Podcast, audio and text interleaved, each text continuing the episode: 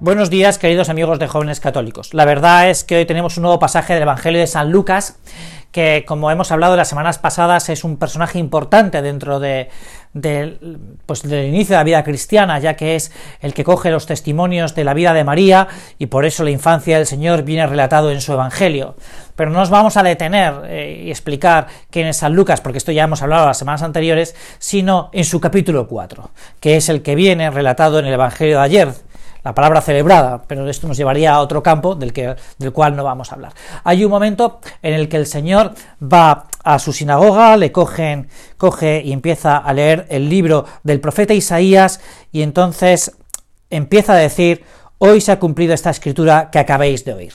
Y el pueblo que le está escuchando, dice el evangelista San Lucas, que todos daban testimonio en favor de él y se maravillaban de las palabras de gracia que procedían de su boca. Bueno, esto es muy interesante. Es muy interesante porque Jesús para su pueblo se convierte en esos momentos en maestro. Podría, podríamos decir que es de lo que yo quería hablaros hoy, que es, se ve que es el mediador entre el cielo y la tierra.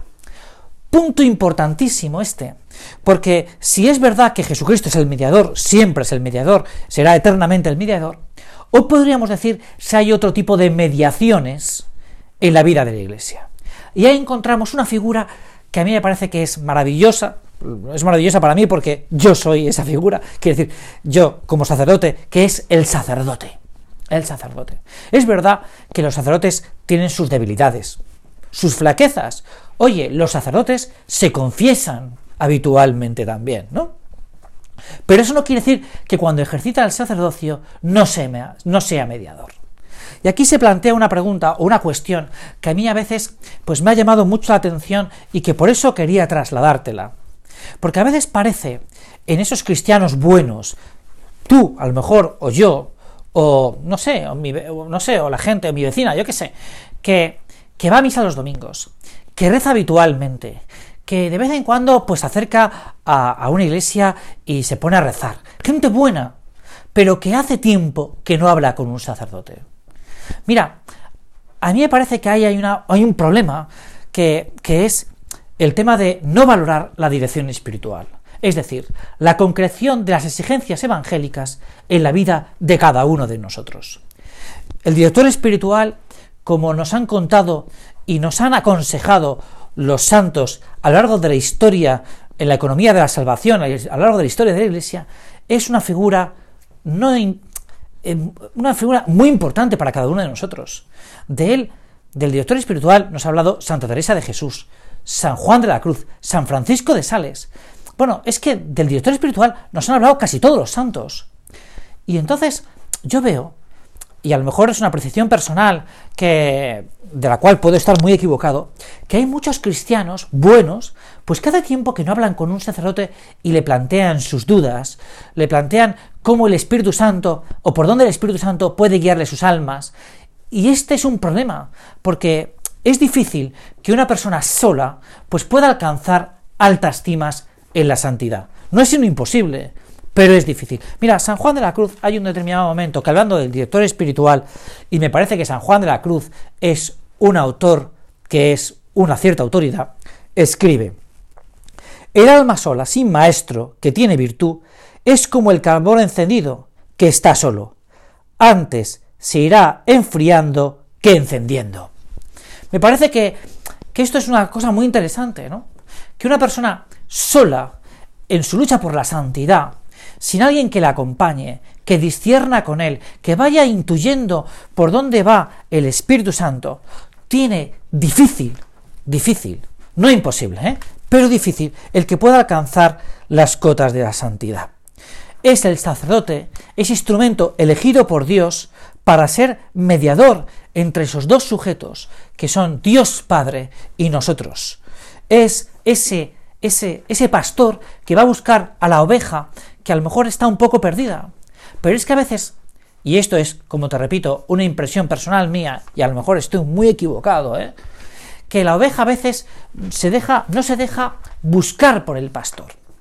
Y mira, me parece que es bueno, si hace tiempo que no lo haces, o, o si no lo has hecho nunca, que de vez en cuando vayas a hablar con un sacerdote y le digas, oiga, ¿qué me pasa?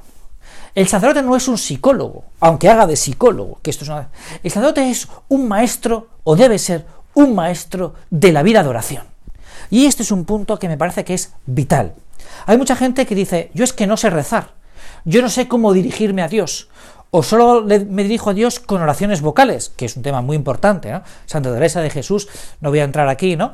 Pues habla, por ejemplo, de la importancia de recitar con cierta frecuencia el Padre Nuestro. Oye, pues mira, a lo mejor si no sabes rezar, si no sabes hacer oración, si no sabes intuir las inspiraciones del Espíritu Santo para tu alma, es en parte porque falta, te falta el maestro, te falta alguien que discierna contigo por dónde van esas inquietudes del Espíritu Santo para tu alma. Y esta es la figura del sacerdote.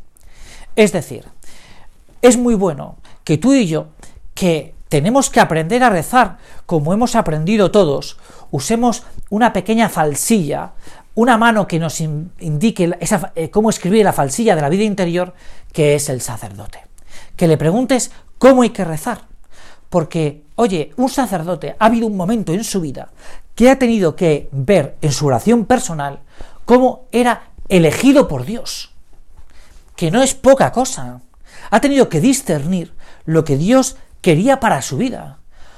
Oye, y ha discernido con valentía, con fortaleza, con claridad, con, bueno, con, un cierto, con, con gran sentido sobrenatural sobre lo que Dios quería para su alma.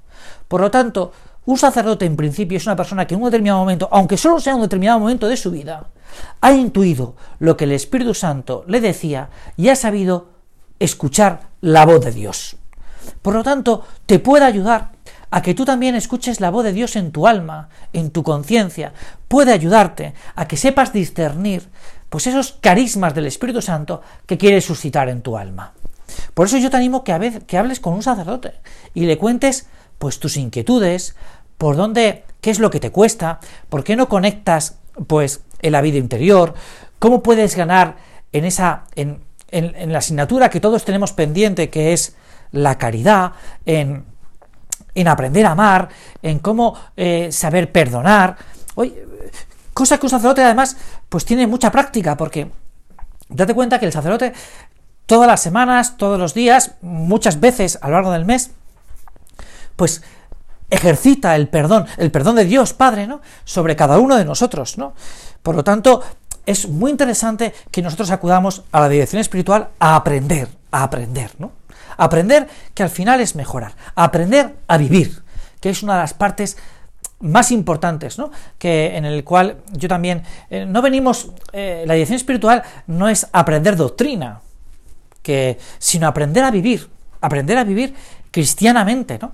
Que esto es eh, muy importante, ¿no? A veces eh, podemos pensar que, un sacerdote me viene a enseñar, ¿no? Me viene a enseñar, pues, quién es Dios Padre, quién es Dios Hijo, quién es Dios Espíritu Santo, ¿no? Como, eh, la Virgen Santísima, ¿no? No, no, la dirección espiritual no consiste en esto, ¿no? Sino consiste en aprender, en aplicar, en aplicar, en aplicar, ¿no?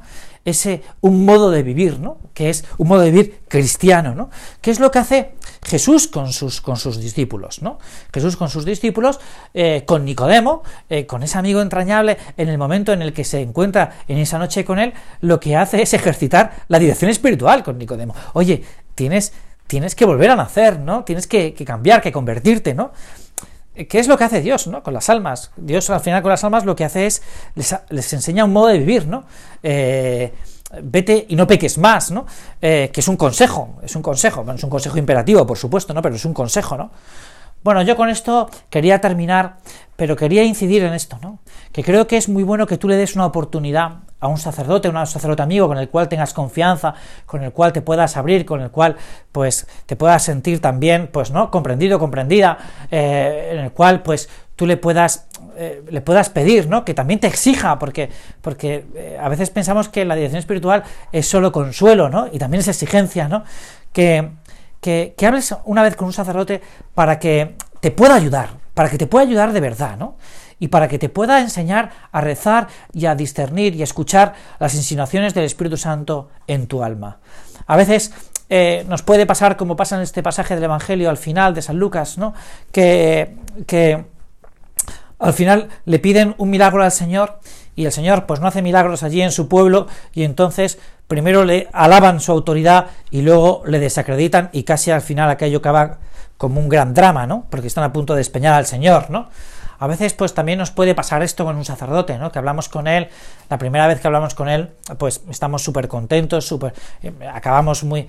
Y luego pues vemos que sus consejos no nos ayudan, eh, bueno, eh, y hasta estamos a punto de... Bueno, oye, hay veces que en la vida interior pues se requiere tiempo, ¿no? Y que hablar una y otra vez con un sacerdote no supone que eh, pues que hay un avance en la vida interior pues de, una forma eh, constante, eh, sino que hay momentos de sequedad, hay momentos de, oye, de pasar por un cierto desierto y el, director espiritual lo único que nos hace es acompañarnos en esa circunstancia, ¿no? Acompañarnos en nuestro propio, en nuestro propio caminar, ¿no? Sin que haya una mejora por nuestra parte desde el punto de vista aparente, porque hay una cosa que nosotros tenemos que ser conscientes, que es que eh, si Dios vive conmigo, yo siempre estoy creciendo. Esto es y esto es la fuente de la gracia, ¿no? Me voy divinizando, ¿no? Con lo cual, sin que esto aparentemente se produzca un cambio, ¿no? Esto no es una transformación física, ¿no? O, psíquica, ¿no? Que en el sentido de decir, joder, qué bien estoy, ¿no? No, sino que la vida interior es también una, ver la bendición de Dios de que podemos estar viviendo con Él todos los días de nuestra vida, ¿no? Hay un momento en una película que he visto recientemente que hay un momento que un padre que pierde una hija, ya me estoy alargando bastante, pero un padre que pierde una hija dice, eh, por un accidente de tráfico y que la hija pues eh, acaba de cumplir 17 años, pues se da cuenta de la bendición que ha sido poder vivir 17 años con esa persona tan buena, ¿no? Oye, pues la vida interior a veces es darnos cuenta de que vivimos con Dios pues todos los días de nuestra vida y que eso es una gran bendición, ¿no? Y en eso nos tiene que acompañar el director espiritual. Mira, nos hará ver que es una gran bendición de Dios el que Dios viva con cada uno de nosotros. Bueno, ya he terminado. Muchísimas gracias y hasta el lunes que viene.